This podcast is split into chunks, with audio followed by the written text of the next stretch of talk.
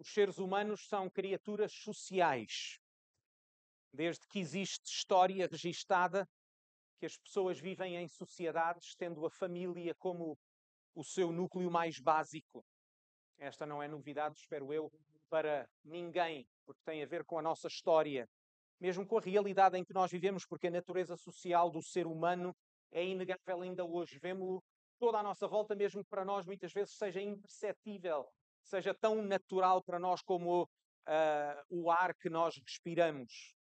Vejam, por exemplo, nós vivemos num país que é em si mesmo uma organização social, uma nação chamada Portugal, que faz parte da União Europeia, que é outra organização e associação entre pessoas, neste caso entre nações. Enquanto país, temos uma organização própria, somos uma república com uma constituição, com leis específicas. Aqueles que pertencem a esta nação são chamados cidadãos, com os seus deveres, com os seus direitos.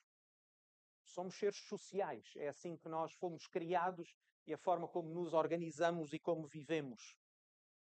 Para além destas associações maiores, as pessoas associam-se dentro deste país de várias maneiras, mais ou menos informais.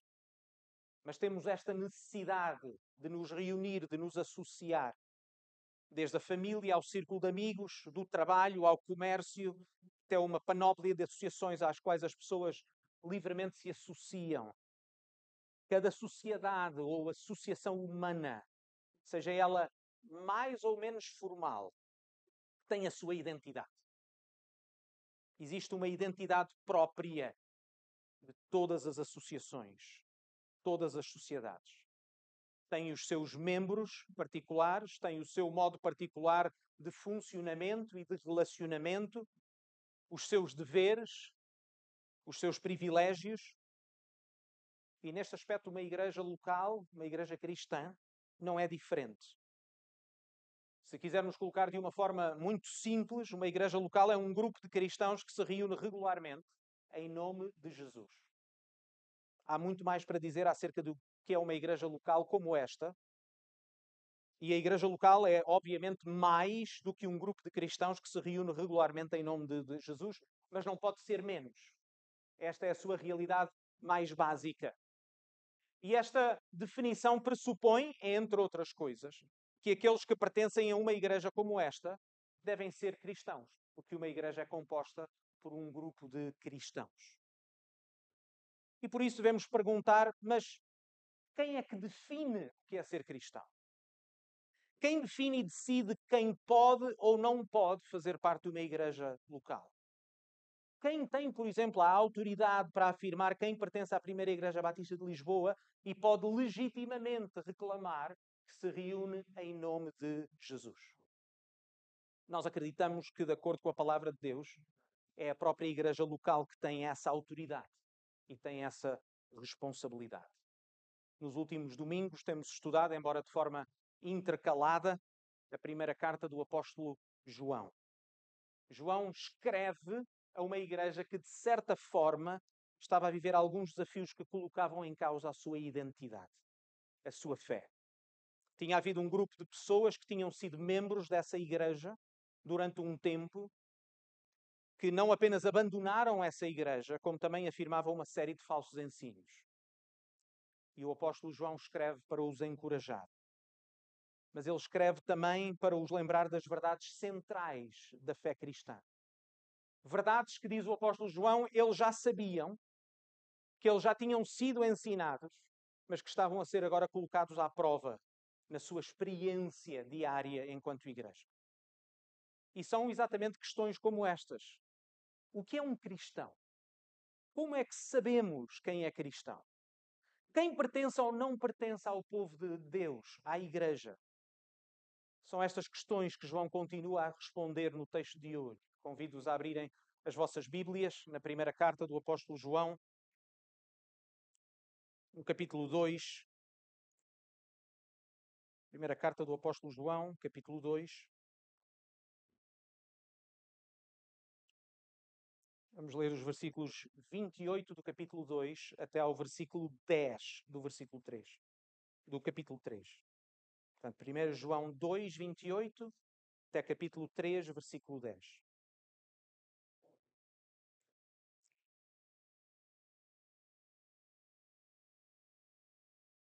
Diz-nos assim a palavra de Deus. E agora, filhinhos, permanecei nele para que quando ele se manifestar, tenhamos confiança e não sejamos confundidos por ele na sua vinda. Se sabeis que ele é justo, sabei que todo aquele que pratica a justiça é nascido dele. Vede quão grande amor nos tem concedido o Pai, fôssemos chamados filhos de, de, de Deus. Por isso o mundo não nos conhece, porque o não conhece a Ele. Amados, agora somos filhos de Deus. E ainda não é manifestado o que haveremos de ser, mas sabemos que quando Ele se manifestar, seremos semelhantes a Ele, porque assim como é, o veremos. E qualquer que nele tem esta esperança, purifica-se a si mesmo, como também ele é puro. Qualquer que comete pecado, também comete iniquidade, porque o pecado é iniquidade. E bem sabeis que ele se manifestou para tirar os nossos pecados, e nele não há pecado. Qualquer que permanece nele não peca. Qualquer que peca não o viu, nem o conheceu. Filhinhos, ninguém vos engane. Quem pratica justiça é justo, assim como ele é justo. Quem comete o pecado é do diabo, porque o diabo peca desde o, desde o princípio. Para isto o Filho de Deus se manifestou, para desfazer as obras do diabo.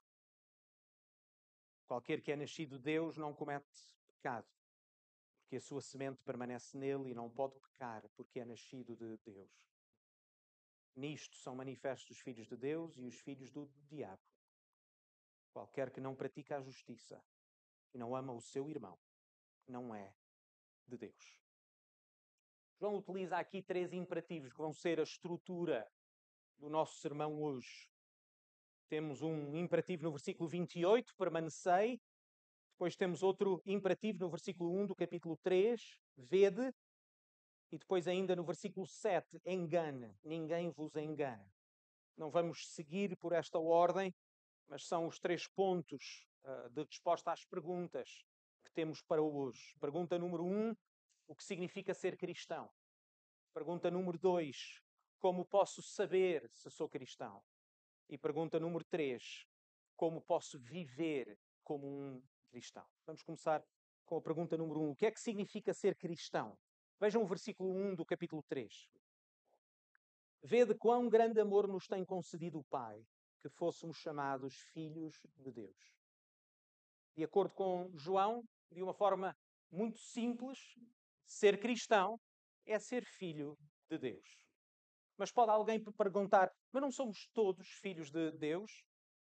Não, de acordo com a Bíblia. Ser filho de Deus neste sentido e neste contexto, é um relacionamento de filiação. É um facto que existe um Deus que criou todas as coisas, incluindo tu e eu, mas esse facto não faz por si mesmo que todos sejamos filhos de Deus no sentido em que João utiliza aqui. Sim, todos fomos criados por Deus, mas também é verdade que todos, sem exceção, pecamos contra Deus. Não existe nenhum, absolutamente nenhum ser humano que, tendo sido criado por Deus, não tenha pecado. Por isso mesmo, todos, sem exceção, nos alienamos de Deus e estávamos em inimizade contra este Deus. E, e, mais é que, por causa do nosso pecado, não tínhamos em nós a capacidade ou o poder de inverter a nossa condição. Alienados, inimigos de Deus por causa do nosso pecado, sem a capacidade de podermos reconciliar-nos com Deus. Tornámos-nos inimigos de Deus pelas nossas ações. Não apenas estávamos debaixo da condenação eterna de um Deus justo, mas também não tínhamos qualquer capacidade para alterar esta situação.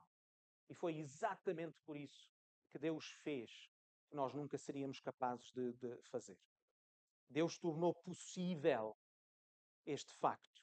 Ele enviou o seu filho, Deus com ele, para viver uma vida perfeita, mas também para morrer, para pagar o preço da culpa pelo nosso pecado. Quando lemos no Evangelho de João, o mesmo autor, quando ele relata a vida do Senhor Jesus, logo no primeiro capítulo, versículos 12 e 13, lemos estas palavras: A todos quantos o receberam, o receberam a Jesus. Deu-lhes o poder de serem feitos filhos de Deus, aos que creem no seu nome, quais não nasceram do sangue, nem da vontade da carne, nem da vontade do homem, mas de Deus. Foi Deus que nos deu este poder de sermos feitos filhos. Nós não nos tornamos filhos de Deus por sermos bons, não nos tornarmos filhos de Deus porque somos capazes ou simplesmente pela nossa vontade ou pela nossa determinação. Fomos feitos filhos de Deus porque o próprio Deus nos deu uma nova vida. Vejam o versículo 1 mais uma vez, no capítulo 3. Vede, tentem, pensem, meditem nesta, nesta verdade. Vede quão grande amor nos tem concedido o Pai. Que fôssemos chamados filhos de Deus. E depois o versículo 2, o início do, versículo 2, que diz: Amados, agora somos filhos de Deus. Meus queridos irmãos e amigos, Deus criou-nos a todos, mas nem todos se tornam filhos de Deus, porque ser filho de Deus implica um novo nascimento. Só é possível alguém tornar-se filho de Deus se nascer de novo. Não, não significa que nós voltamos ao ventre das nossas mães. Significa um novo nascimento espiritual, não carnal. Significa que Deus nos deu uma nova vida e um novo coração. E se por acaso uh, alguém ao ouvir estas palavras uh, fica um pouco confuso, deixem-me dizer que essa confusão não é nova. Um homem chamado Nicodemos foi ter com Jesus à noite e Jesus disse-lhe exatamente o mesmo: só é possível entrar no reino de Deus se nasceres de novo. E lemos em João 3, 4 a 8, quando lemos, disse-lhe Nicodemos, disse-lhe a Jesus: Como pode um homem nascer sendo velho? Porventura pode tornar a entrar no ventre da sua mãe e nascer? Jesus respondeu: Na verdade, na verdade te digo que aquele que não nascer da água e do espírito não pode entrar no reino de Deus que é nascido da carne é carne, que é nascido do espírito é espírito. Não te maravilhes de te ter dito necessário vos é nascer de novo. O vento assopra onde quer e ouves a sua voz, mas não sabes de onde vem nem para onde vai. Assim é todo aquele que é nascido do Espírito. Ser cristão é ser filho de Deus. Ser cristão é alguém a quem Deus deu uma nova vida, uma nova natureza. É alguém que foi transformado e agora não vive mais em inimizade contra Deus, mas foi-lhe dado o privilégio de ser feito filho de Deus. É essa a ideia de um novo nascimento, uma nova natureza que João tem em mente no versículo 9 do capítulo 3 do texto que nós lemos. Quando João diz assim: qualquer que é nascido de Deus, qualquer que nasceu de novo, não comete pecado, porque a sua semente, lá está o novo nascimento, permanece nele e não pode pecar, porque é nascido de Deus. Para João, esta filiação, notem, não é apenas uma declaração. Nós não somos apenas declarados filhos de Deus. Nós somos filhos de Deus. É uma realidade com evidências práticas. Ser cristão é ser feito filho de Deus, somos filhos de Deus apenas porque Deus nos amou e enviou o seu filho para morrer pelos nossos pecados. Fomos feitos filhos de Deus não pelo nosso mérito, mas porque somos declarados seus filhos, mesmo não merecendo, mas ao mesmo tempo aos seus filhos ele deu uma nova natureza e uma nova vida. E é por isso que eles vivem de forma diferente, não mais vivemos como vivíamos antes, em lugar de rebelião e pecado, existe agora o desejo em nós, mas também a capacidade de ser como o Pai. O que é ser um cristão? É alguém que, apesar do seu pecado e rebelião, Deus amou de tal maneira que enviou o seu único filho para morrer para pagar a culpa dos seus pecados. Ser cristão é alguém que se tornou filho de Deus e a quem foi dada uma nova natureza e uma nova vida. Mais uma vez, versículo 1 do capítulo 3. Vede quão grande amor nos tem concedido o Pai, para que fôssemos chamados filhos de Deus. E versículo 2. Amados, agora somos filhos de Deus. Meus queridos irmãos, vede o seu amor. Um amor que se manifestou na pessoa do Senhor Jesus, que se humilhou e se tornou como um de nós para nos salvar. E é por isso que João os chama de amados. Porque eles foram o objeto do amor deste Deus. Que não lhes pagou de acordo com aquilo que mereciam, mas que nos deu exatamente o oposto do que nós merecíamos. E por isso mesmo somos seus filhos. Mas a pergunta seguinte, número dois, é: como é que eu posso saber se sou cristão? Já sei o que é um cristão, mas como é que eu posso saber que eu fui amado? Como é que eu posso saber? Vejam o versículo 7, irmãos. Em primeiro lugar, um aviso. Filhinhos, ninguém vos engane. E versículo 10. Nisto são manifestos os filhos de Deus e os filhos do diabo.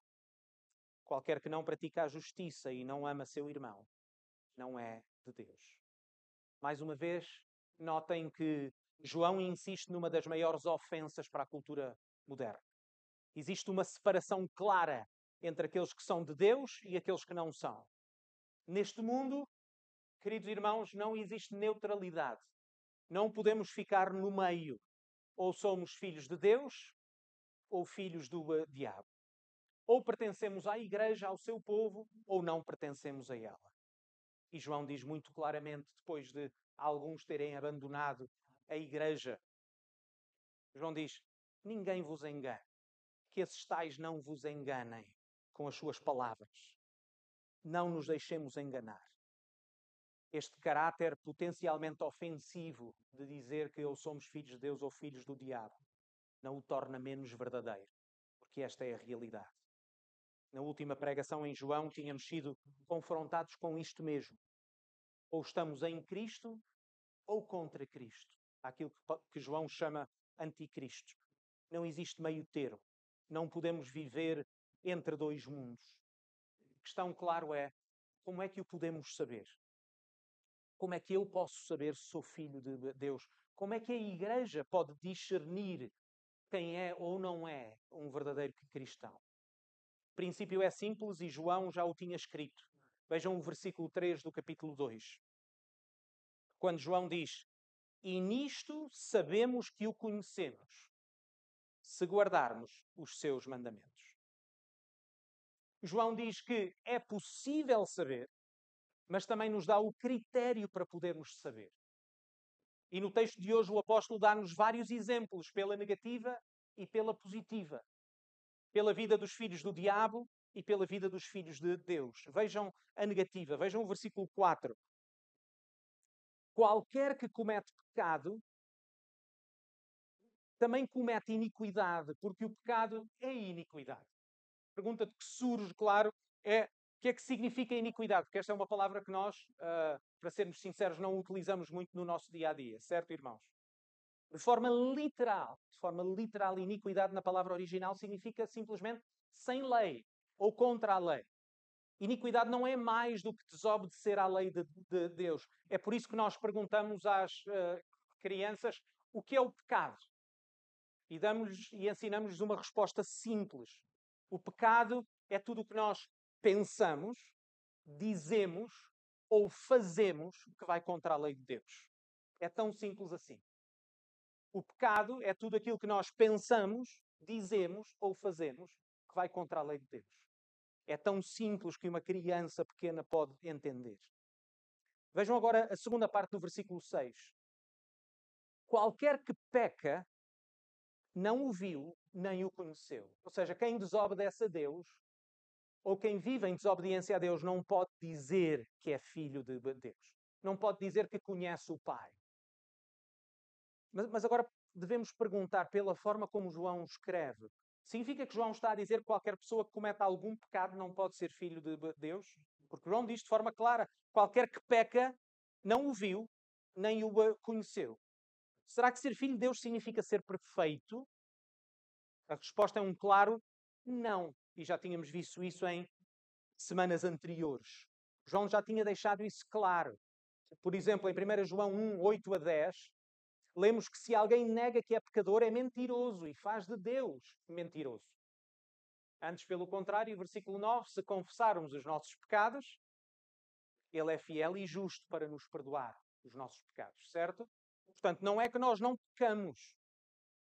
Mas vejam, em 1 João 2, 1 e 2, João escreve esta carta Para quê? Qual é o propósito? Diz ele: Meus filhinhos, estas coisas vos escrevo para que não pequeis. Certo? O objetivo de um cristão é de que não mais vivemos em pecado, não mais pecamos, embora sabemos que continuaremos a pecar.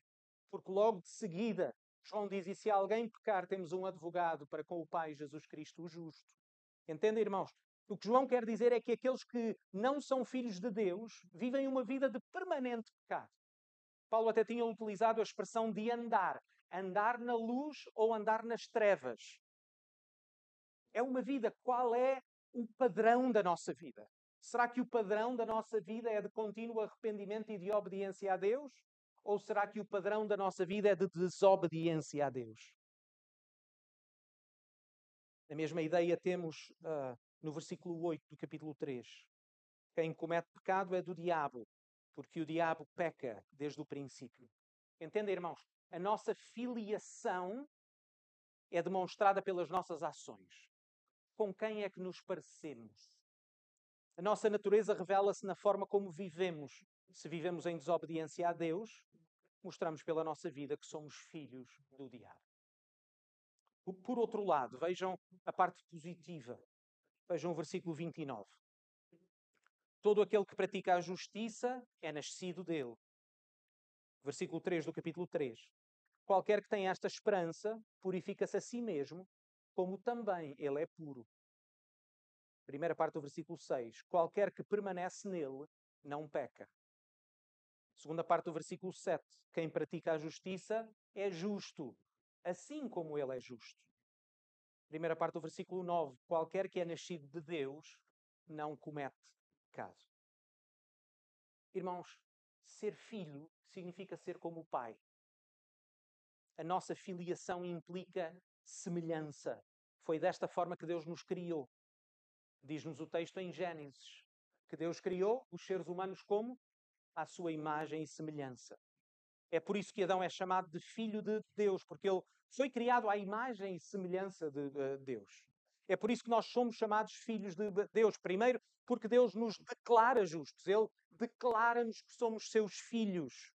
Ele salvou-nos, em primeiro lugar, da culpa do nosso pecado. E apesar de ainda não sermos perfeitos, Ele nos declara como se nós fôssemos. Mas também, ao mesmo tempo, João tem esta preocupação nós somos filhos de Deus, não apenas porque Ele nos salva da culpa do nosso pecado, mas porque Ele também nos salva do poder que o pecado tinha sobre nós. Vejam o versículo 8 mais uma vez. Quem comete pecado é do diabo, porque o diabo peca desde o princípio. Mas para isto o Filho de Deus se manifestou para desfazer as obras do diabo. Meus irmãos, nós vivemos num país historicamente católico. Sabem, a razão para a reforma protestante do século XVI foi que a Igreja estava a cometer o grande erro de confundir a justificação com a santificação. De confundir a declaração de Deus que nós somos justos com sermos justos em nós próprios. Ou seja, ainda hoje a Igreja Católica prega uma mensagem de salvação pelas obras. Por, porquê? Porque a Igreja Católica continua a, formar, a afirmar que nós apenas somos salvos se nos tornarmos justos em nós mesmos. Ou seja, não podemos de ser declarados por Deus justos sem sermos justos. E por isso temos que obedecer e fazer e fazer e fazer para sermos aceitos por Deus. Sabem, é exatamente daí que vem a heresia do purgatório. Porque primeiro cada um tem de pagar pelas suas culpas. E por isso as pessoas precisam de ser purgadas antes de chegar aos céus. É uma mensagem que despreza a suficiência da pessoa e obra de Jesus para a nossa salvação. É afirmar que o que Jesus fez na sua vida, naquela cruz, na sua ressurreição, na sua ascensão, não é suficiente. E isso é ofensivo, porque o Senhor Jesus não apenas é excelente, mas ele é suficiente para ser o nosso Salvador. Mas, meus irmãos, Ouçam isto. Alguns, no contexto protestante, cometem o erro oposto e igualmente perigoso, que é separar a justificação da santificação. Para alguns, a mensagem passa a ser apenas a salvação da culpa do pecado. sem que necessariamente haja a salvação do poder do pecado. Alguém pode viver como um demónio e achar que está salvo, porque somos salvos pela fé e não pelas obras. Mas este erro, irmãos, é, é um igual desprezo da pessoa e da obra do Senhor Jesus, que veio apenas, não apenas para pagar a culpa do nosso pecado, mas para nos libertar da escravidão do pecado. O Filho de Deus não se tornou homem apenas para nos libertar da nossa culpa. O Filho de Deus morreu por nós para nós sermos como Ele. Justo como Ele é justo. Versículo 29 do capítulo 2. Versículo 7 do versículo 3. Puro como Ele é puro. Versículo 3 do capítulo 3. Meus irmãos, ouçam com atenção, porque não queremos que haja qualquer confusão sobre o que estamos a afirmar. A certeza da nossa salvação está unicamente alicerçada na pessoa do Senhor Jesus. Ele é o nosso único e suficiente Salvador. Somos salvos apenas pela graça, apenas pela fé, apenas por Jesus Cristo. Mas a evidência da nossa salvação a prova pela qual podemos saber que Jesus é o nosso único e suficiente Salvador é a evidência das nossas vidas. É porque ela se torna evidente que nós nos estamos a tornar cada vez mais como Jesus. Sem esta evidência, não existe salvação, porque foi para isto que o Senhor Jesus nos salvou. O Senhor Jesus salvou-nos para sermos como Ele. Por isso, pergunta que se segue e última é como podemos então viver como cristãos? Como podemos viver nós como filhos de Deus? Vejam o versículo 28, o último imperativo. E agora, filhinhos, permanecei nele, para que quando ele se manifestar, tenhamos confiança e não sejamos confundidos por ele na sua vinda. Meus irmãos, como podemos viver como cristãos? Permanecendo em Jesus. Alguém pode perguntar o que é que significa permanecer em Jesus. E aí convido-os a abrir as vossas Bíblias num outro texto, o mesmo autor, mas o Evangelho. João 15, o texto que já lemos hoje. Vamos ler os primeiros 11 versículos, onde esta mesma palavra no original aparece 10 vezes em apenas 11 versículos, apesar de ser utilizada com palavras sinónimas, mas que a mesma ideia, a mesma palavra é utilizada dez vezes apenas nestes 11 versículos e nos ensina o que é que significa permanecer em Jesus. E vamos ler mais uma vez o texto que lemos há pouco. João 15, 1 a 11. Quando Jesus diz: Eu sou a videira verdadeira e o meu Pai é o lavrador. Toda a vara em mim que não dá fruto, atira e limpa toda aquela que dá fruto, para que dê mais fruto. Vós estáis limpos pela palavra que vos tenho falado. Estai em mim e eu em vós. Como a vara de si mesma não pode dar fruto se não estiver na videira, assim também vós, se não estiverdes em mim. Eu sou a videira, vós as varas. Quem está em mim e eu nele, este dá muito fruto porque sem mim nada podereis fazer.